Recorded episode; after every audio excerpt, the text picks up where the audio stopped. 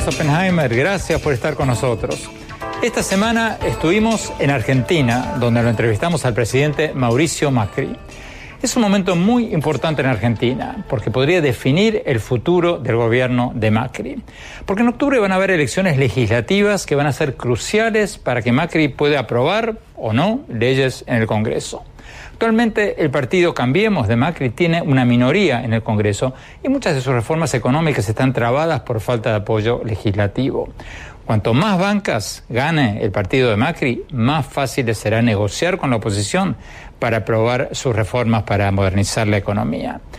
Y estas elecciones van a ser cruciales también porque la expresidenta Cristina Fernández de Kirchner se está postulando como senadora. Y según le vaya, podría resultar en el resurgimiento de su figura o en el desplome final del proyecto populista que encabezó durante muchos años. Le preguntamos a Macri de todo. ¿Qué va a hacer si logra ampliar su bloque en el Congreso? ¿Si puede regresar el populismo a la Argentina? ¿Cuán graves son las acusaciones de corrupción contra la expresidenta Cristina Fernández de Kirchner?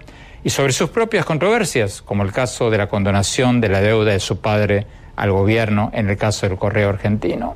Y le preguntamos también cómo va la batalla de su gobierno contra la pobreza. Porque en una entrevista que le hicimos el año pasado, Macri nos dijo que si al final de su mandato no se redujo la pobreza, su gobierno habrá sido un fracaso, sus palabras. Le preguntamos si Argentina está reduciendo la pobreza o todavía no. Y por supuesto, le preguntamos sobre la crisis de Venezuela y varios otros temas de la política latinoamericana y mundial. Veamos lo que nos dijo. Presidente Macri, muchas gracias por esta entrevista. Presidente, empecemos por la crisis política más importante de las Américas, Venezuela. Eh, ustedes en Mercosur ya suspendieron a Venezuela del Mercosur. Eh, en Argentina eh, su gobierno anunció que van a investigar eh, las cuentas de, de, 14 funcionarios venezolanos, incluido el presidente. ¿Qué más pueden hacer los países latinoamericanos si el presidente Maduro sigue con su plan de hacer valer esta Asamblea Constituyente y, por ejemplo, cierra la Asamblea Nacional democráticamente electa en el 2015, que es lo que muchos dicen que va a ser? Difícil, ¿eh? Yo siento que hemos hecho un enorme avance, porque cuando empecé yo a hablar de Venezuela hace 3, 4 años, yo era alcalde de la Ciudad de Buenos Aires, y la mayoría de, la región negaba lo que estaba pasando en Venezuela, porque violaciones a los derechos humanos vienen hace rato, ahora ya han pasado todo límite, sobre este hombre pesan cientos de muertos, y esto no sé dónde va a terminar. ¿Sobre Maduro, dice usted? Sí, claro, sobre Maduro, sobre Maduro.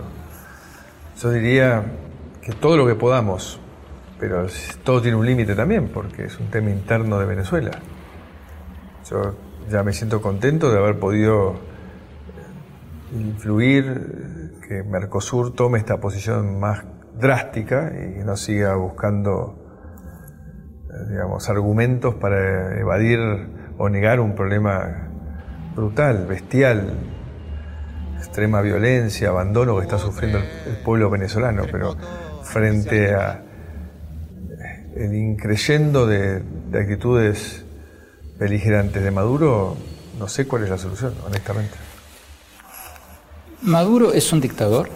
Sí, obviamente. Entonces, todas estas frases que usa Mercosur y UNASUR de que la democracia en peligro, todo eso, o sea, si Venezuela es una dictadura, ¿por qué siguen usando eufemismos? Estas cosas de las relaciones diplomáticas internacionales y de ideología queriendo justificar lo injustificable. Hace rato que no hay democracia en Venezuela, no hay libertad de expresión, no hay libertades garantizadas. Leopoldo López y Ledesma y tantos otros, ¿por qué están presos? Lo último es haber removido a la fiscal, que era designada por el chavismo y que dijo basta, tuvo la dignidad de decir pongamos un límite en algún lugar. Eh, eso no es democracia. Ahí no se respetan los derechos humanos y más allá de la gente que muere por hechos de violencia, está la gente que está muriendo por desnutrición, por abandono y cuidado sanitario. Es, es grave lo que está pasando en Venezuela, muy grave. ¿Hay un flujo de venezolanos a Argentina, como ha habido a Colombia, Panamá, hasta Brasil? Sí lo hay. ¿Cuán Sí grande? hay. Están llegando cientos de venezolanos por semana. Obviamente mucho menos que lo que debe venir a Colombia, que físicamente pueden trasladarse de otra manera. Y son muy bienvenidos. Así como Venezuela recibió a los argentinos que se exiliaron o los exiliaron por la dictadura, nosotros re- recibimos también a los venezolanos. Parte de los comentarios que tengo es que toda gente de bien, que viene a trabajar, que viene con, con ganas de encontrar un lugar desde donde ayudar a los argentinos a salir adelante, porque ellos saben que estamos en un proceso que a Dios gracias es de, de crecimiento y desarrollo y vinculación con el mundo, pero que estuvimos muy cerca de terminar como ellos, ¿no? Cuando usted dice varios cientos, ¿está hablando de 200, de 300, de 500, de 700? Eh, me dicen 200, 300, esas son las cifras que se están manejando. Puede ser excepcionalmente que hagamos más de mil por mes, pero viene, viene en aumento, viene en aumento, porque claro, tiene una distancia, ¿no? Tienen que tener la capacidad de pagarse un, un- un ticket de avión bastante largo. Presidente, ¿qué dice usted sobre el pedido que han hecho algunos opositores venezolanos de que, al margen de las medidas diplomáticas punitivas, suspender a Venezuela de esto, expulsarla de lo otro, se tomen medidas defensivas de la Asamblea Nacional, que es el último reducto democráticamente electo de Venezuela? Por ejemplo, ellos dicen, ¿por qué los países, los opositores venezolanos, dicen, ¿por qué los países no eh, dicen, de ahora en más vamos a supeditar nuestros contratos petroleros, por ejemplo, con Venezuela, a la aprobación de la Asamblea Nacional electa en el 2015. Es un buen punto, pero ahí la respuesta principal la tiene que dar Estados Unidos, ¿Por qué? porque es el principal comprador.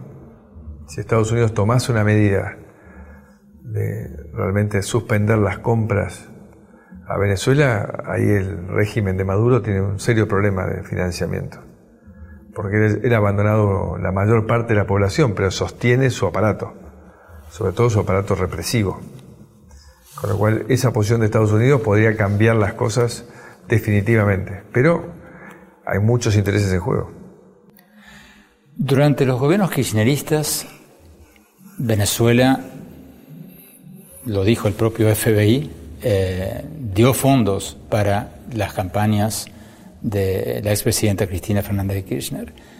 Eh, y hubo varios otros casos reportados de ayuda económica a diversos grupos afines a la expresidenta.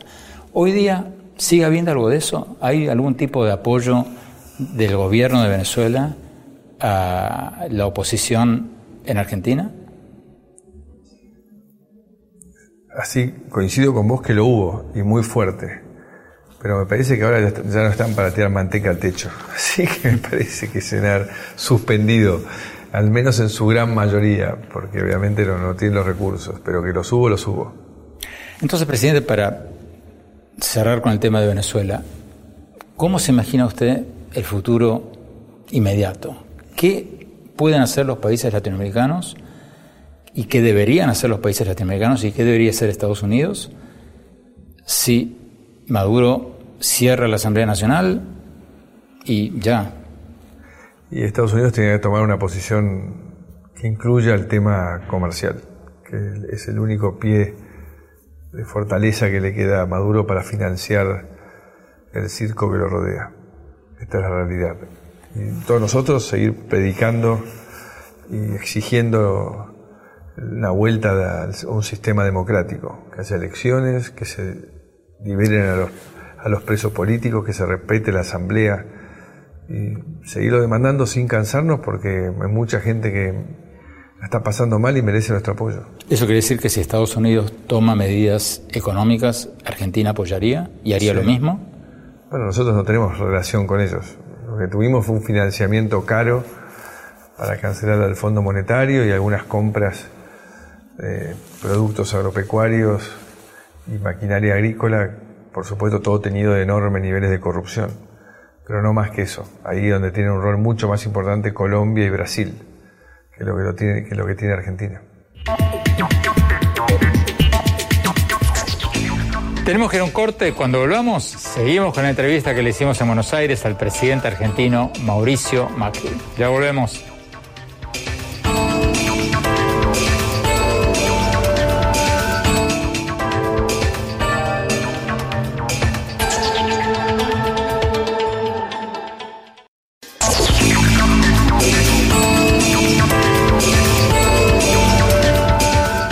Gracias por seguir con nosotros. Estamos viendo la entrevista que le acabamos de hacer en Buenos Aires al presidente argentino Mauricio Macri. En octubre van a haber elecciones legislativas que van a ser claves para el futuro político de Macri. Si a su partido Cambiemos le va bien, va a poder ampliar su bloque minoritario en el Congreso y quizás pueda aprobar algunas leyes que son vitales para su agenda de modernización de la economía. Si a su partido le va mal, la expresidenta Cristina Fernández de Kirchner puede ser electa senadora con un amplio margen de votos y eso podría causarle problemas no solo políticos, sino económicos al presidente Macri. Sigamos viendo la entrevista.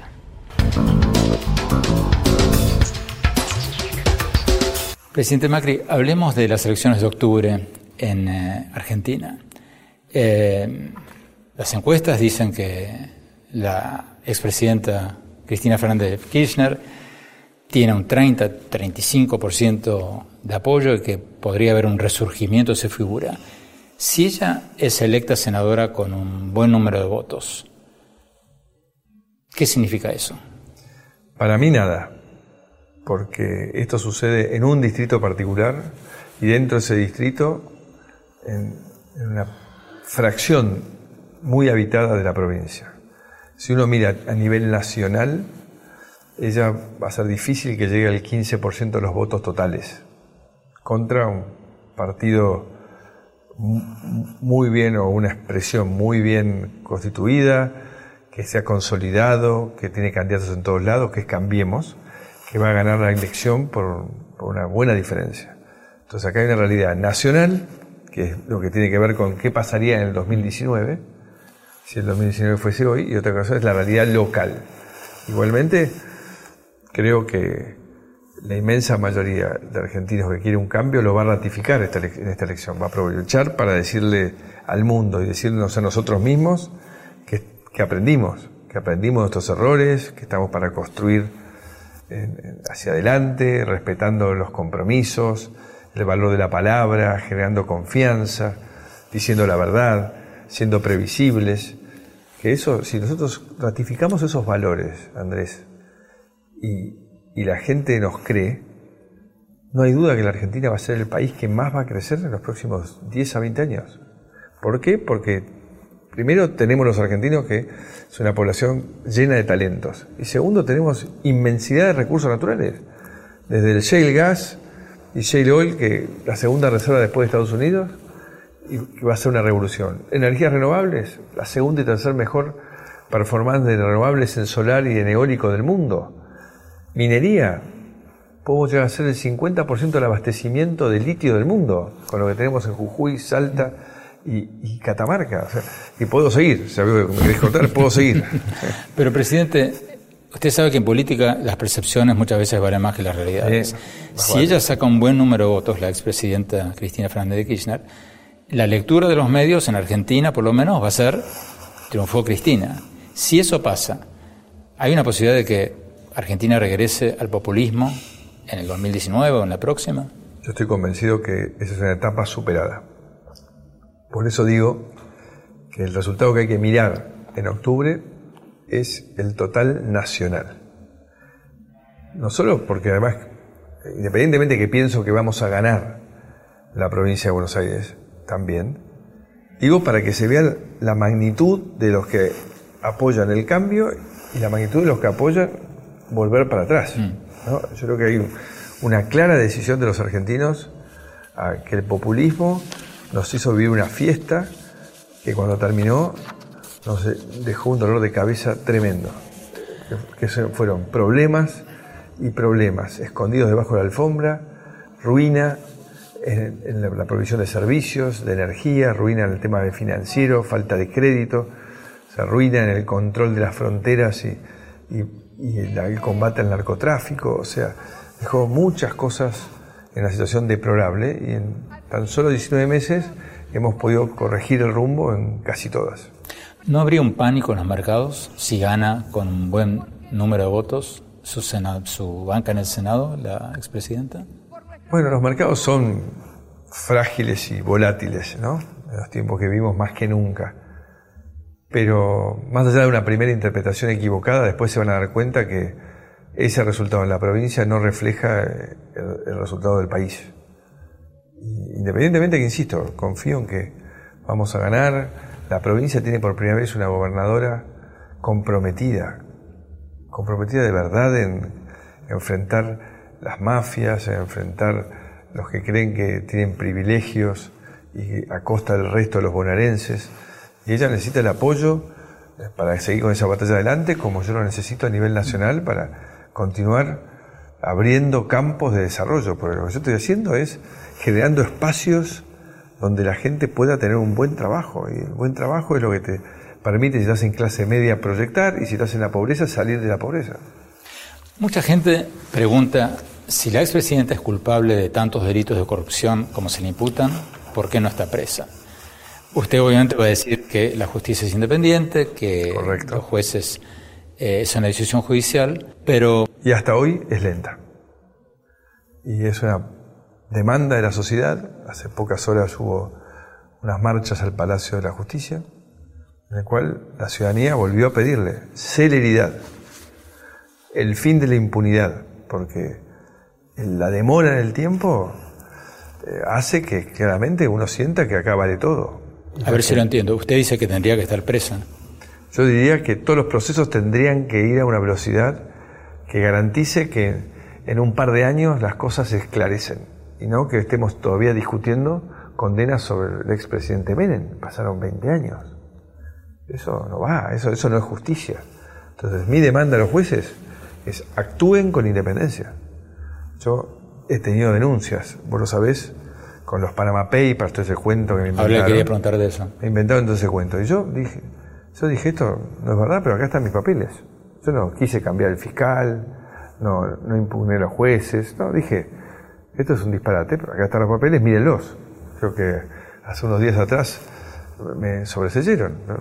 Tardaron bastante, porque la verdad que no había nada, pero en definitiva, yo lo hice porque creo que tengo que dar el ejemplo frente a un gobierno anterior que removía fiscales, que decía que la justicia era parte de, un complot destituyente, etcétera, etcétera. Yo he tratado de dar el ejemplo y lo que le pido a los jueces es que actúen con libertad, sin politizar las cosas y, que lleven los casos que tenemos a juicio para que sepamos si es verdad o no es verdad. Pues es un conjunto de personas que tienen denuncias tremendas, muchas de las cuales la ha hecho mi gobierno, pero encontró, después de tratar de, hacer el esfuerzo de encontrar los papeles, porque no había papel de nada, pero reconstruyendo historias, hicimos denuncias gravísimas, que queremos que el juez diga si lo que denunciamos es verdad o es mentira. Presidente, sus opositores políticos, sobre todo los sectores kirchneristas, dicen que usted no ha sido ajeno a las controversias, ¿no? Está el caso de los Panama Papers, el caso del correo, donde había una gestión de su padre que fue... Eh, Podemos hablar los dos temas. Y después había otro tema con su primo, en el caso de Brecht. ¿Qué dice usted a las a quienes dicen, bueno, en Argentina todos los presidentes tuvieron conflictos de intereses, Macri no es una excepción? Yo soy el primer presidente de la historia que agarró todos sus activos productivos y los puso en un, en un fideicomiso ciego. Así que hace 19 meses casi que no sé qué es lo que hacen. ¿Por qué? Porque, insisto, yo estoy acá porque tengo un compromiso de alma y cuerpo, de corazón con los argentinos, de ayudarlos a salir adelante, de ayudarlos a crecer. Yo en mi vida, si quisiese dedicarme a ganar dinero, lo he sabido hacer en el sector privado. Así que yo esto lo estoy haciendo porque no le he dado importancia al dinero, y le, sí le doy importancia al dar. Y esto es porque en el fondo soy más egoísta que vos. Porque cuanto más das, uno más feliz es. Yo me siento feliz cada vez que ayudo a resolver una situación de una familia. Cuando un joven encuentra la posibilidad de educarse, cuando encuentra un buen trabajo, cuando le llevo la cloaca y el agua potable a una familia. Pero estoy trabajando para eso. Y tengo cero compromiso con nadie, y menos si esa persona cree que puede violar la ley. mi compromiso es con la gente hacer las cosas bien. Para pasar al tema de la economía, el caso del correo de su padre, ¿en qué está? Y el caso de Odebrecht de su prima, ¿en qué está? Sí, en el caso de Odebrecht, Odebrecht denunció que había pagado coimas en la Argentina y porque no tenemos la pieza jurídica necesaria para garantizarles que no van a volver a ser juzgados por lo que ya fueron juzgados en Brasil, no logramos la delación, que es que nos diga quién le pagó. Mi primo tenía una empresa que participaba en un consorcio donde estaba Odebrecht. Y mi primo, a raíz de todo lo que ha pasado y para evitar el conflicto de intereses con, conmigo, es un gesto exagerado, porque yo dije nadie va a tener ninguna ventaja por ser mi primo o mi amigo, pero sí le corresponden la general la ley, la Constitución Nacional, mm. pues él no quiso saber nada y vendió. El tema que, pero no es mi tema, es un tema de él. Y lo del correo, mi familia, mi familia tuvo un episodio con el gobierno anterior en el cual le sacaban la concesión y los activos y empezaron juicios cruzados.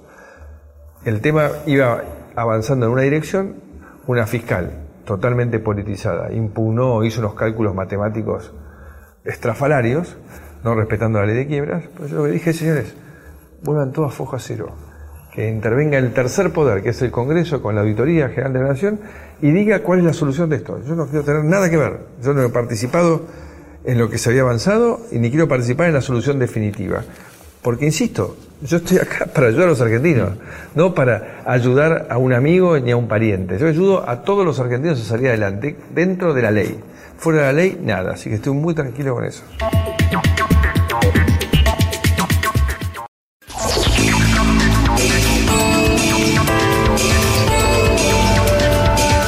gracias por seguir con nosotros. Estamos viendo la entrevista que le hicimos en Buenos Aires al presidente de Argentina, Mauricio Macri.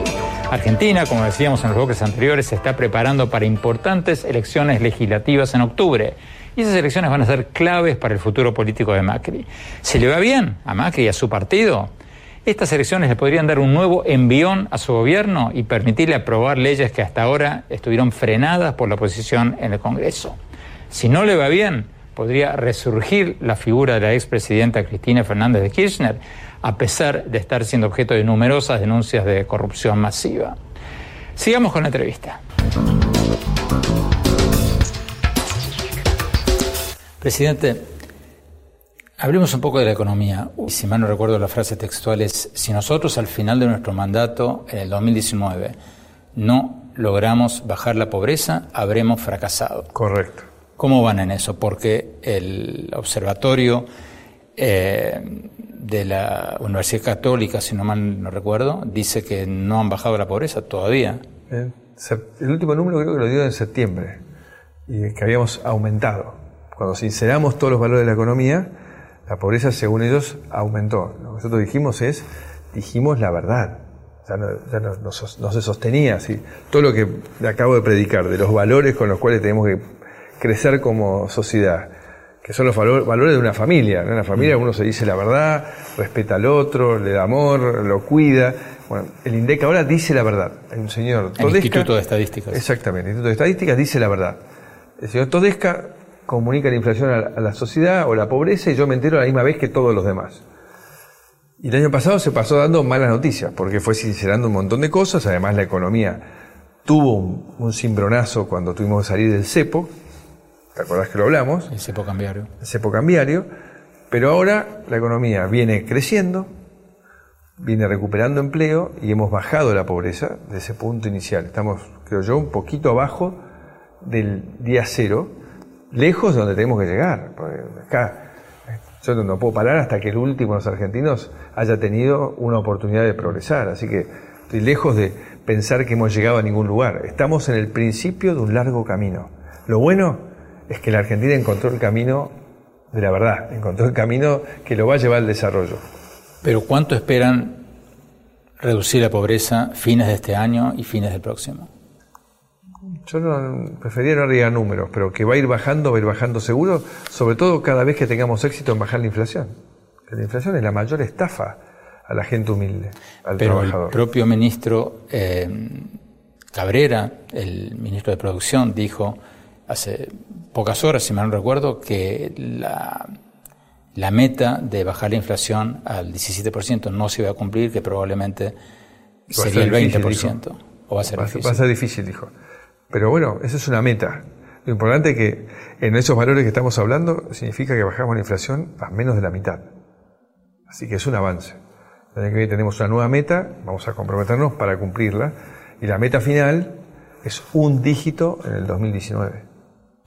Y, y, a partir de ahí, que nunca más un gobierno, Andrés, nos venga a decir que un poco de inflación no es malo. Es como aquellos que dicen que drogarse un poco no está mal. La inflación no se juega.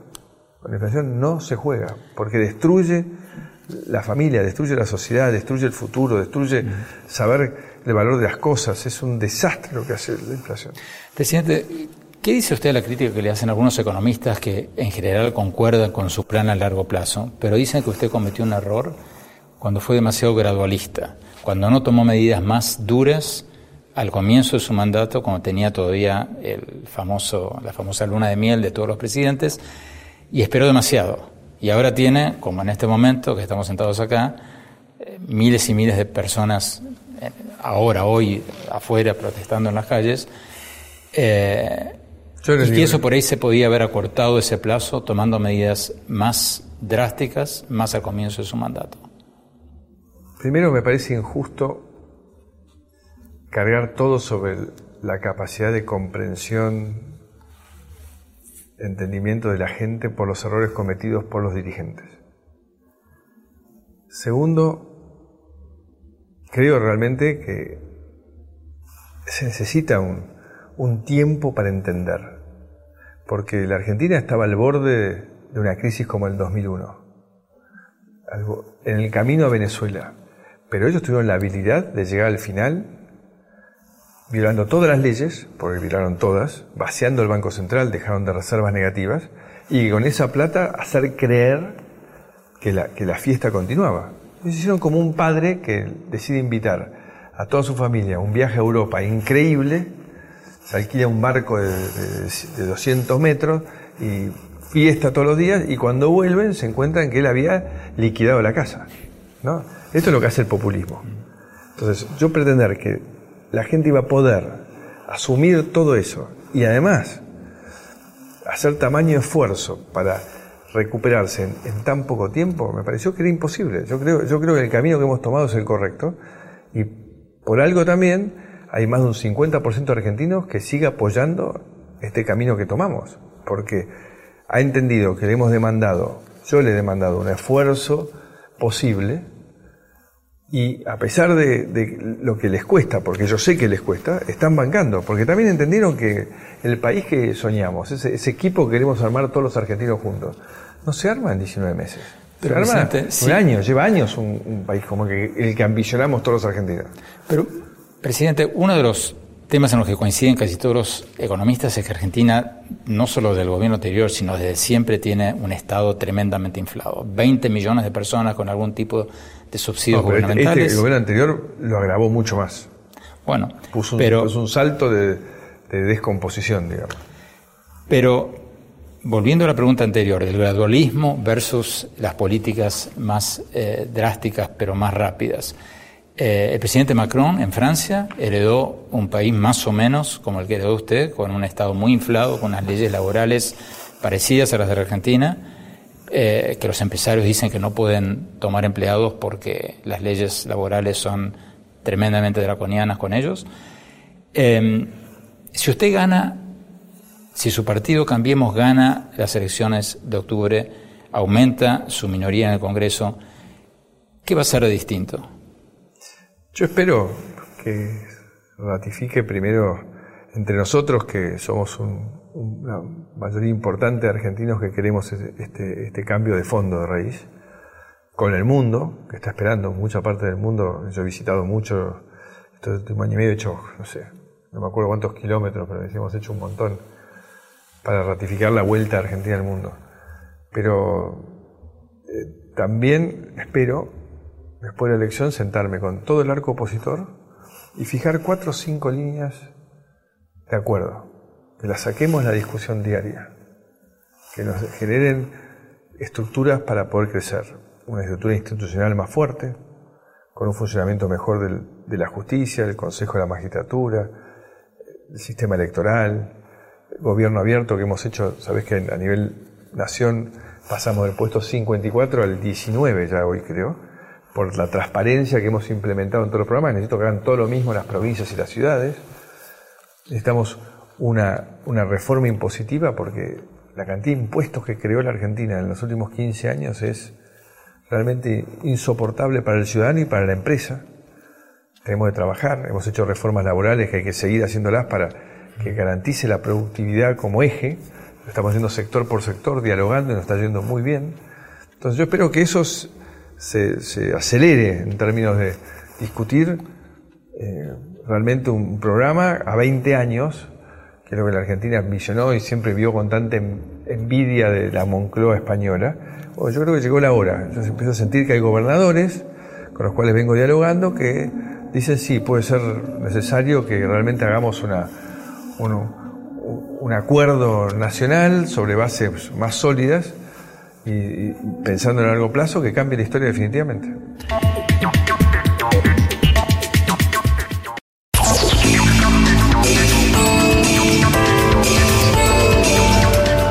Gracias por seguir con nosotros. Estamos viendo la entrevista que le hicimos en Buenos Aires, Argentina, al presidente de Argentina, Mauricio Macri. Lo entrevistamos en momentos muy importantes para Argentina, poco tiempo antes de las elecciones de octubre, elecciones legislativas que van a darle un nuevo envión, van a fortalecer o van a debilitar, según le vaya al gobierno el presidente Macri. Sigamos viendo la entrevista. Presidente Macri, eh, Argentina está negociando un acuerdo de libre comercio con la Unión Europea. Eh, ¿Perdieron la esperanza de algún tipo de cooperación económica mayor con Estados Unidos? Ahora que hay un presidente en Estados Unidos que obviamente no es un gran fanático del comercio ni de las relaciones con países vecinos. No, él, no es fanático del, multilateralismo, ¿no? pero él quiere tener relaciones comerciales con todos los países. Él siente que todo el mundo ha sacado provecho de los Estados Unidos. Yo creo que un poco exagerado y aparte te que tener en cuenta que siempre el más grande tiene que tener la vocación de distribuir, ¿no? Es así en la vida en general. Cuando el amigo que tiene te invita a los amigos que no tienen, ¿no? Esto es un poco así. Yo creo que con Estados Unidos, en estas pocas reuniones que he tenido con, con Donald Trump y su equipo, nos ha ido bien. Hemos empezado a abrir mercados agropecuarios con ellos, seguimos complementándonos en todos los temas de seguridad, así que yo no, al contrario, creo que arrancamos de tan abajo que tenemos muchísimo, muchísimo para mejorar. ¿Qué le llamó la atención en sus reuniones con él? Yo sé que ustedes se conocían. No, pero... no, lo, que, lo que confirmé que es el mismo. El mismo yo conocí hace 30 años. No cambió nada. Con sus mismos entusiasmos y su misma vocación de, de conocer. Él pregunta de todo. Pregunta de todo. En el, G20, en el, G20, también preguntaba. ¿Pero escucha? Ahí yo no puedo estar dentro de él. No sé, no puedo saber si escucho o no. Eso, eso el tiempo lo, lo dirá pero claramente eh, lo vi de vuelta en el G20, estuvimos eh, compartiendo y lo, vi entusiasta, pero ratificando su visión, que, el mundo le saca ventaja a Estados Unidos y no quiere que pase más eso, pero creo que las cosas se van a ir moderando, pero también hay que entender que eh, vamos, no es comparable porque en Argentina algunos quieren hacer un paralelismo de lo que hacía Cristina con él. Pero una cosa es ser el tercer país más cerrado del mundo, como ha sido la Argentina, hasta el día que asumimos nosotros, y lentamente estamos saliendo de ahí. Y otra cosa es Estados Unidos, que está entre los 10 países más abiertos del mundo. ¿no? Presidente, eh, muchos presidentes, cuando están llegando a la mitad de su mandato, ya están pensando en la reelección. ¿Yo me equivoco o usted no ha hablado de la reelección todavía? No, me preguntaron hace un año yo dije, yo estoy listo, pero falta mucho. Lo que quiero sepa la gente es que si, me necesitan yo no los voy a abandonar. Porque siempre está el tema de que un día yo me voy a cansar. Una, yo visito gente en sus casas todo el tiempo. Me, mm. me, ayuda a entender, me ayuda a estar cerca, me ayuda a renovar mi, mi, compromiso y mi sentimiento. Y una mujer que visité en un distrito muy pobre, lo que me dijo fue es, yo te veo en la televisión y siempre le digo a mi hija, tengo tanto miedo que este hombre un día se canse y diga, arréglense. Me, me conmovió, la verdad que, que, fue, yo le dije, no, olvídate, yo no, yo siento que tengo un compromiso con ustedes, que, que mi misión es ayudarlo. Estamos hablando acá en la Casa Rosada, en la Casa de Gobierno, afuera hay una manifestación, le estamos escuchando. Sí. No hay momentos en que usted dice, bueno, ya me eligieron presidente, fui presidente, voy a ser presidente, lo que me quede de mi mandato y después me voy a dedicar a otra cosa.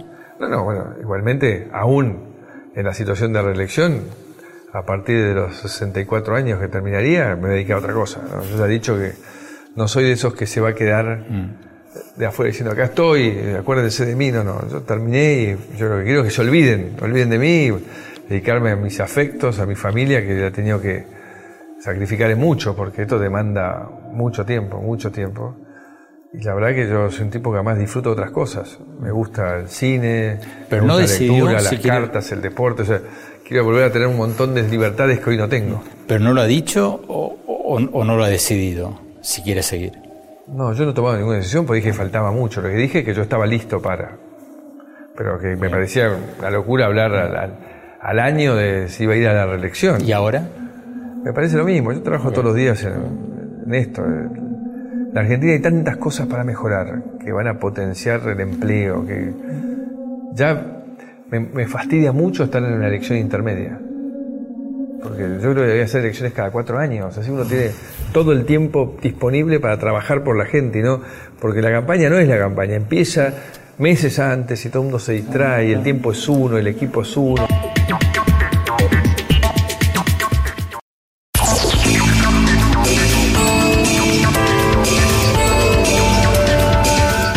Gracias por seguir con nosotros. Estamos viendo la entrevista que le hicimos en Buenos Aires al presidente de Argentina, Mauricio Macri. Vamos a la última parte de la entrevista. Veamos. Presidente Macri, hace pocos días entrevistamos a Al Gore, al ex vicepresidente de Estados Unidos, por el tema del cambio climático. Y uno de los temas que mencionó fue el derretimiento de los glaciares en Argentina.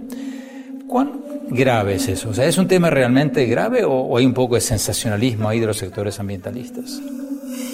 Yo soy los que cree que esto es grave. Porque basta mirar los cambios que están sucediendo. El otro día hablaba con Jeremy Rifkin, tuvimos una conference call y, y él este, tenía un programa catastrófico, decía que antes de los próximos 60 años, creo que decía, se iban a matar la mitad de las especies con el calentamiento global. Yo lo que puedo decir es, que acá en Argentina, el daño que está haciendo el cambio climático, con las tormentas, de nieve, de agua, sequía, aludes, incendios. Hemos tenido 18 provincias el año pasado en emergencia agropecuaria. Eso no pasaba.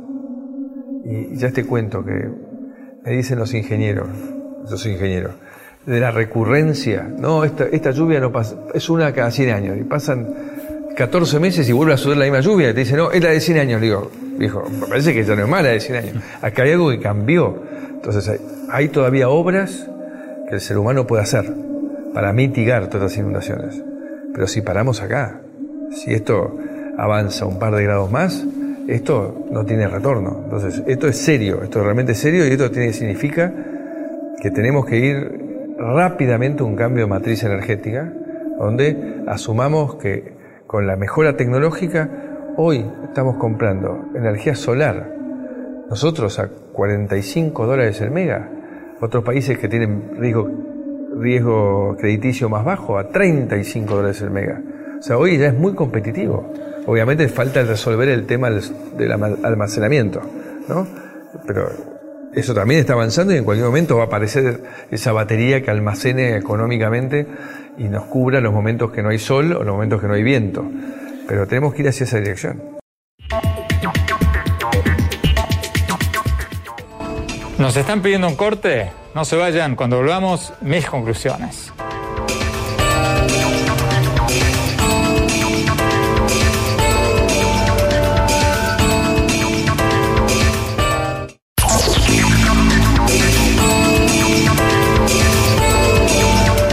Muchas gracias por habernos acompañado y no se olviden de visitar nuestra página web andresopenheimer.com Si se registran ahí, van a poder recibir por email todas mis columnas del Miami Herald y nuestros últimos programas de televisión. Les recuerdo la dirección, es andresopenheimer.com. Y por supuesto, los espero también en mi página de Facebook, Andrés Oppenheimer, y en mi Twitter, arroba Oppenheimer A. Bueno, mi conclusión después de esta visita a Argentina y mi entrevista con el presidente Macri es que el país está mal, pero va bien. ¿Qué significa eso? Significa que mucha gente está descontenta en Argentina, porque Argentina está cara, para los argentinos y para los visitantes. Para darles un ejemplo, las cámaras que contratamos para grabar esta entrevista con el presidente Macri nos costaron un treinta y pico, casi 40% más caras de los que pagamos en Miami. Pero también es cierto que Macri heredó un país saqueado por la corrupción en que los gobiernos del fallecido presidente Néstor Kirchner y la expresidenta Cristina Fernández de Kirchner despilfarraron la mayor bonanza económica de la historia argentina. Gobernaron cuando los precios internacionales de la soja y otras materias primas que exporta Argentina estaban por las nubes. Y en vez de invertir más en educación, en salud, en puentes y en caminos, no dejaron prácticamente nada. El dinero se fumó en una fiesta populista. El gobierno de Macri sinceró la economía, volvió a darle credibilidad al Instituto Nacional de Estadísticas Económicas, el INDEC, que bajo los gobiernos kirchneristas inventaba estadísticas tan poco creíbles que, que nadie, ni el Fondo Monetario Internacional, ni las demás instituciones financieras internacionales, las aceptaba. Y Macri ha comenzado, aunque muy, muy lentamente, a reducir la inflación y atraer inversiones nacionales y extranjeras para levantar la economía de una forma sostenible, duradera. La gran pregunta es si a Macri le llega a ir bien en las elecciones de octubre, si va a seguir siendo un administrador gradualista del cambio en la Argentina o si va a ser un líder que va a cambiar la historia del país y enterrar definitivamente esa vieja tradición populista que ha hecho que Argentina esté estancada desde hace más de medio siglo, a pesar de todas sus riquezas naturales y su gente tan talentosa. Porque ningún país puede prosperar si gasta más de lo que gana. Y Macri ha heredado un Estado ridículamente inflado. Algunos economistas calculan que hasta 17 millones de personas reciben algún tipo de subsidio estatal. Entre ellos, varios millones que reciben un sueldo por el hecho de tener un hijo. Entonces, todos los gobiernos argentinos han tenido que seguir emitiendo dinero para pagar esos subsidios, aumentando la inflación y, bueno, empobreciendo así a toda la sociedad. El gran desafío de Macri va a ser cambiar de una vez por todas eso y en lugar de que el Estado se las pase regalando dinero que se evapora con la inflación, invertir en educación, en salud, en infraestructura, en cosas que producen un crecimiento sostenido a largo plazo y que atraen cada vez más inversiones. Porque quienes dicen que hay otra forma de reducir la pobreza están contando cuentos chinos pan para hoy, hambre para mañana. Bueno, espero que les haya gustado el programa de hoy. Gracias. Hasta la próxima.